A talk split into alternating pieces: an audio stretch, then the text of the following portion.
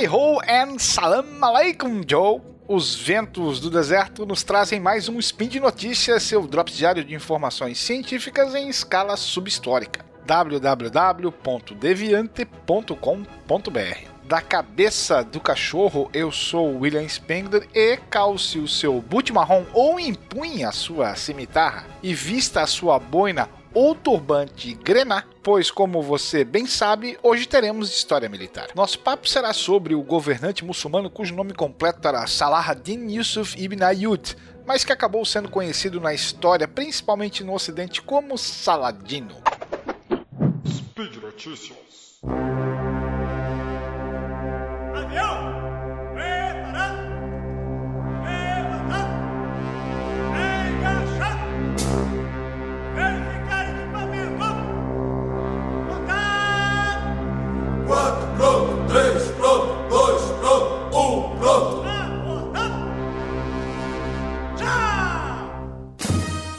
Saladino nasceu em 1138 numa família da aristocracia militar curda. O pai era um governador provincial e o tio era o general curdo Shirko, oficial mais confiável do dirigente Nur al-Din. Depois que o tio Shirko se tornou vizir do Egito e morreu logo em seguida, o ambicioso Saladino, então com 31 anos, tomou o controle do país e passou a competir com Nur al-Din pelo domínio do Oriente Médio. Mas, como líder de um exército estrangeiro, sírio, Saladino não tinha controle sobre as forças egípcias. Além disso, os seus júcidas se recusavam a servir sob o comando de um curdo, portanto sua posição era tênue e não se esperava que ele durasse muito. Ainda assim, em 1170, com o apoio de Nur al-Din e de Al-Mustandid, califa da dinastia Abássida, Saladino havia consolidado o seu poder sobre a maior parte do Egito, e em 1171 ele aboliu a dinastia Fatímida, fraca e impopular, e formou uma aliança com o Califado Abássida. Saladino passou a perseguir o objetivo de unir os territórios muçulmanos da Síria, norte da Mesopotâmia,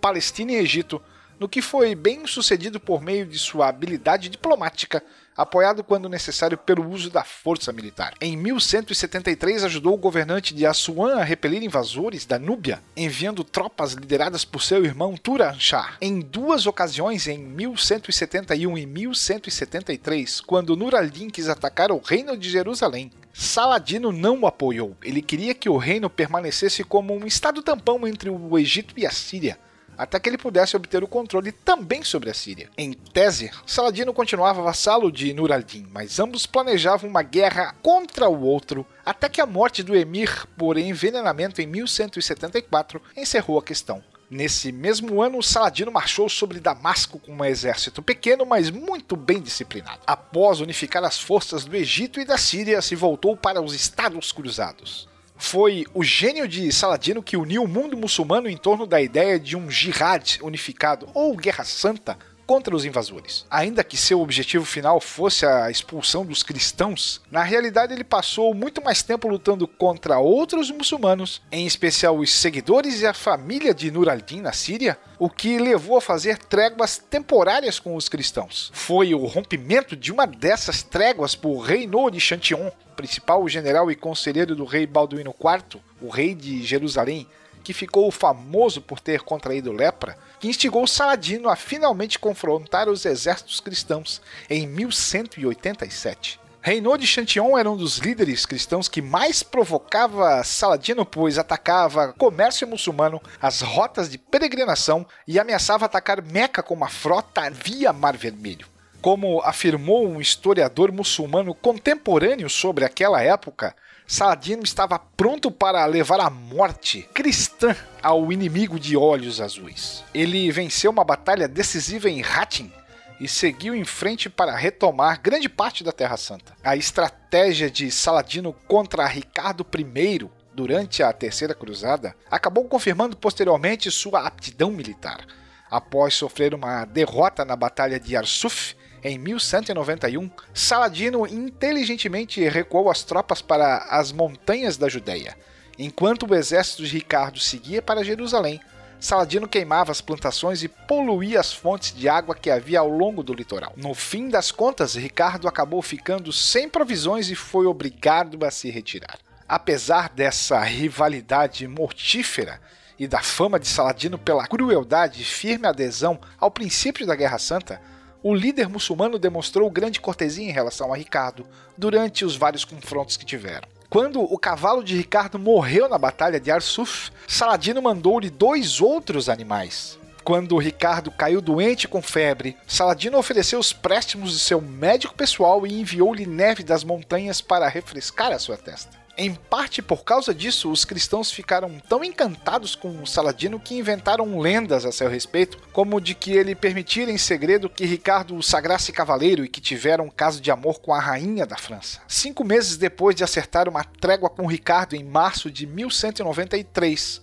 Saladino morreu doente em Damasco. Relatos históricos dizem que Saladino teve ataques de uma febre biliosa e fortes dores de cabeça que duraram duas semanas. Seus médicos o teriam sangrado e aplicado enema sem sucesso. No fim, ele não conseguia sequer tomar água e suou profusamente antes de entrar em coma e morrer. Atualmente, os estudiosos acreditam que sua morte se deveu à febre tifoide, bactéria que infectou o Oriente Médio naquele período. Conta-se que ao morrer ele possuía apenas uma moeda de ouro e 40 de prata, quantia insuficiente para pagar o seu próprio funeral, vez que ele teria distribuído toda a sua fortuna aos pobres da sua dinastia. É interessante observar que, sendo um curdo do Iraque, que havia lutado contra a família governante seljúcida, muitos historiadores muçulmanos continuassem a vê-lo como usurpador.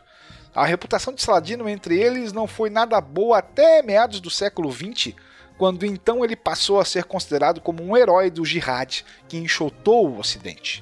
Apesar de sua firme oposição aos cristãos, era tido em alta consideração na Europa, tanto assim que o próprio Dante o incluiu entre as almas virtuosas pagãs do limbo, o primeiro círculo do inferno na Divina Comédia. That's all, folks! Todas essas informações sobre esse genial comandante muçulmano eu retirei do volume 12 de uma série chamada Command, publicada pela editora Osprey Publishing, lá de Oxford, no Reino Unido.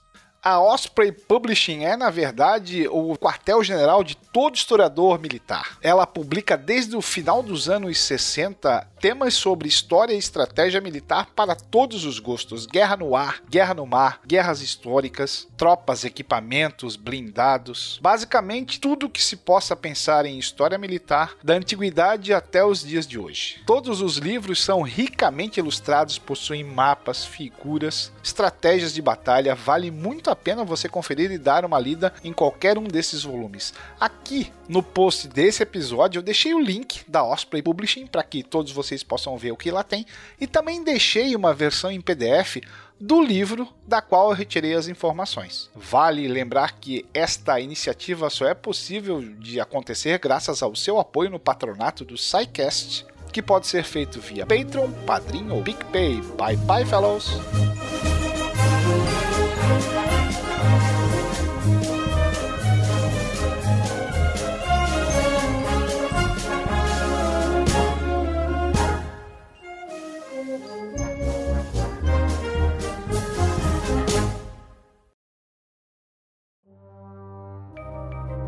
Este programa foi produzido por Mentes Deviantes.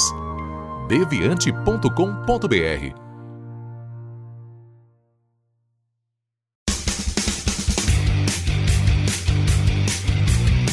Cortes, edição de podcast.